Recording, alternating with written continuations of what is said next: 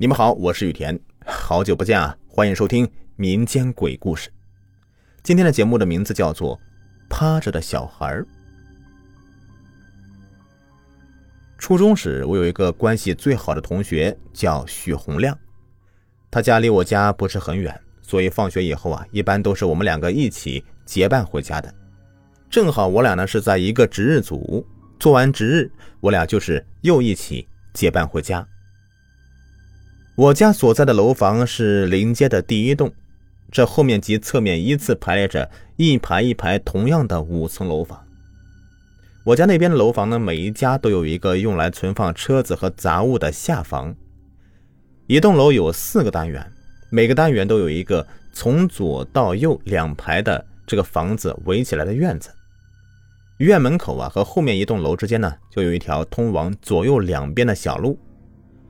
这个路两边呢，都会有一个花坛。这花坛有半人高，里面种着各种起到美化作用的花草。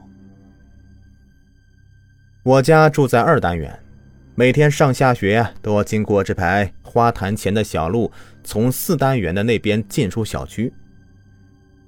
这一天也不例外，我刚骑到我家这栋楼的旁边，就借着泛着红色的朦胧月光。突然发现，这四单元的对面的花坛上，趴着一个小孩这小孩上半身趴在花坛上，双腿站在地上。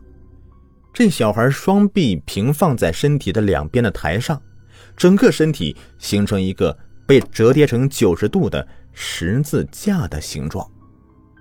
我是边看边想：这谁家的孩子啊？这么晚了，怎么还在外面玩呢？我并没有太过在意，因为我上小学时候啊，这个花坛也是我们那边小孩子的天堂。我们整天是在这里面玩耍打闹，有时候会玩到很晚，直到家长过来找，被拉回家才罢休。不过今天这个小孩子的确是玩的太晚了，莫非是他家长不在家呀？我是边想边继续的往前骑。随着距离越骑越近，我就借着花坛上面一楼阳台的灯光，就慢慢的越来越看清楚了，越来越近了。这小孩依旧是一动不动的趴在那里，就像是睡着一样。更近了，我清楚看到那小孩是用正脸垂直的趴在地面上的，我的心里一下子就毛了。心脏就像是被无形的力量给提了起来。天哪！就算是趴在地上，也应该是用侧脸呐。谁能用这个眼睛、鼻子和嘴直接的趴在地上啊？还这样一动不动的，怎么可能呢？我这时候大脑有些混乱，身体就像是坠入冰窖一样，感觉不到一丝的温暖，就感觉冷汗顺着我的后背就滑了下来。越是害怕的东西，你就是越会目不转睛的盯着他看，生怕他会突然的发生什么变化。当我骑到离这个小孩最近的地方的时候，我看到的情景和当时感觉到的恐惧是无法用语言来形容的。因为，我就看到那小孩平放在身体旁边的两条袖子里，根本就没有胳膊。两个袖子就那样的瘪瘪的摆在那里，我的头一下子就大了。这是我第一次感到什么叫做头皮发麻。我就一直这样盯着这个暂时还能叫做小孩的东西，从他旁边骑过去，直到我骑到二单元的院门口，还回头看了一眼。这个距离已经是看得太不真切了。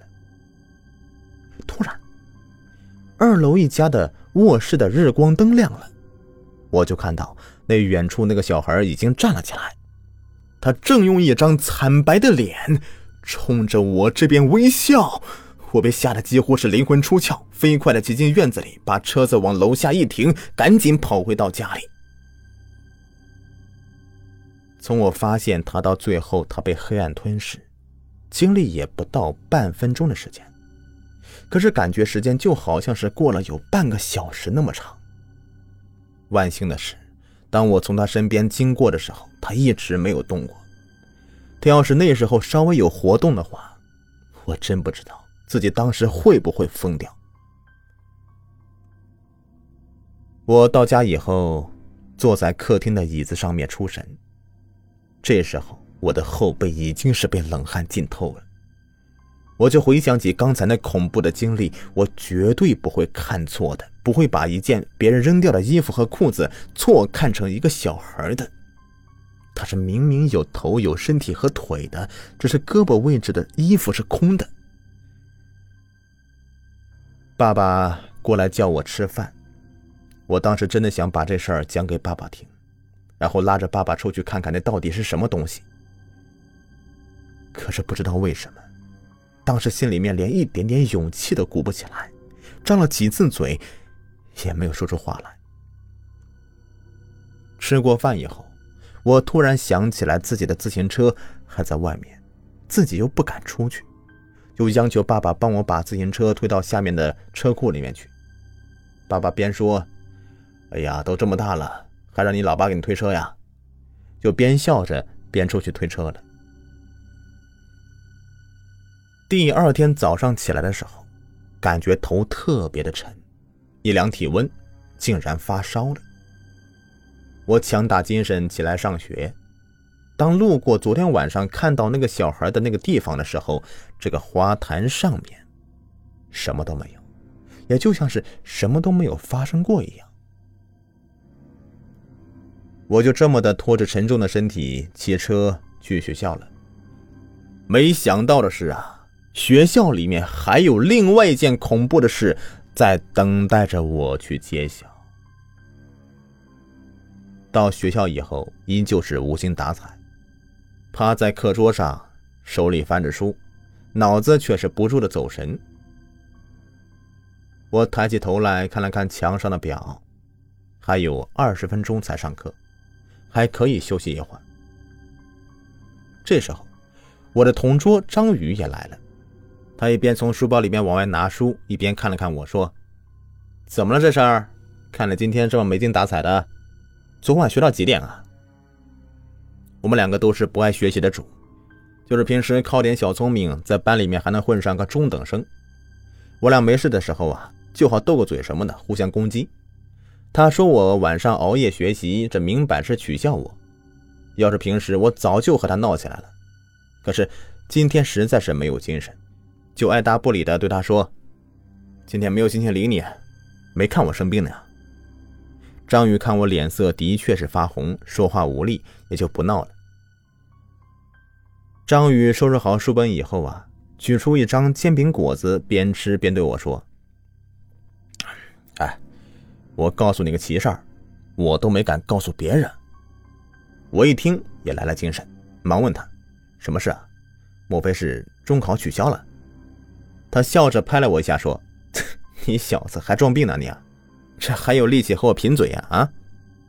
我笑了笑说：“不逗了不逗了，你快说什么事吧。”张宇把最后一口煎饼果子吃完，喝了口水以后，对我神秘的说道。昨晚，我和晨晨在学校里面遇到怪事了。我瞪大眼睛等待着他的下文。他凑过来，小声的对我说：“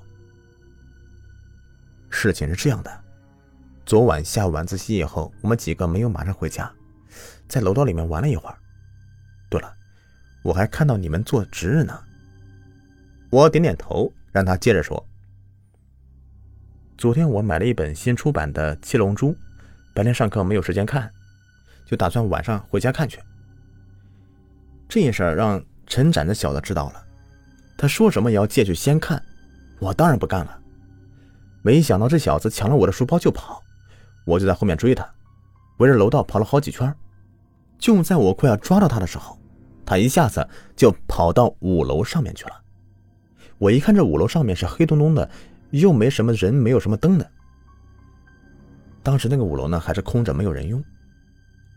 张宇的脸是抽搐一下，似乎还是没有从恐惧的深渊中里面挣扎出来。他接着说：“当我正在四楼口想着上去追他还是等他下来的时候，这小子突然从四楼半，哎，那个地方跳下来，直接跳下来，落地以后滚了一个圈就趴在地上了。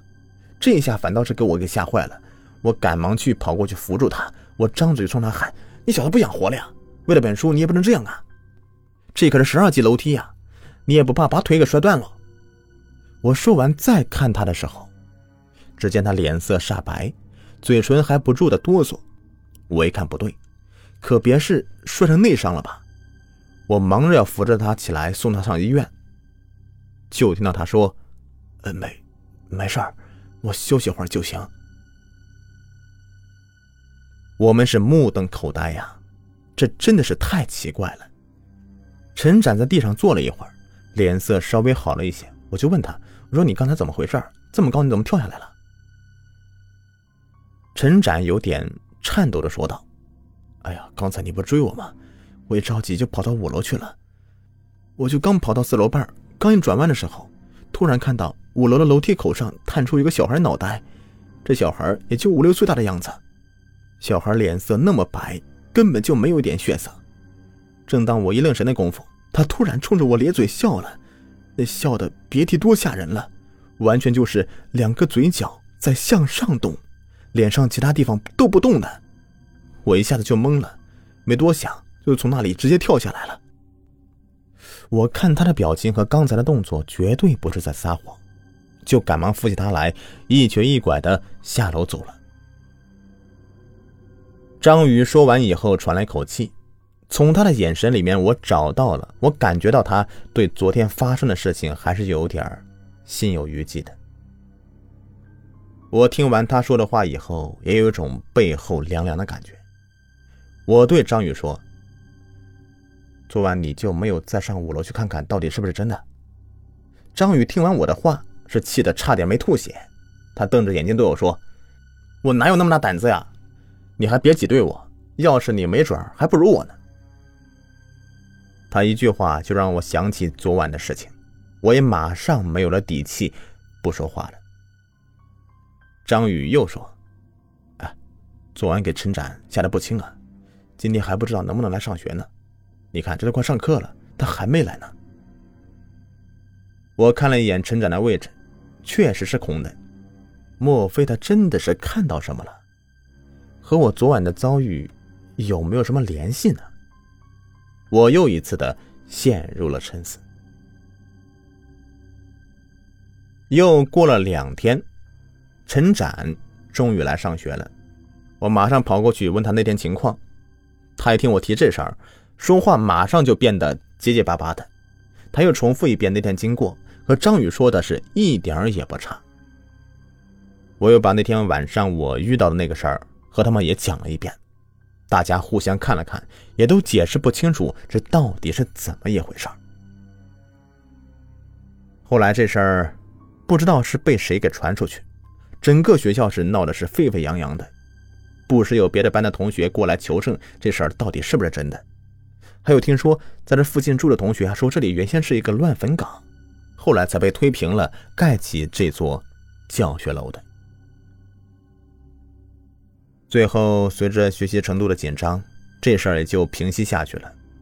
不过这五楼是再也没有人敢随便的上去了。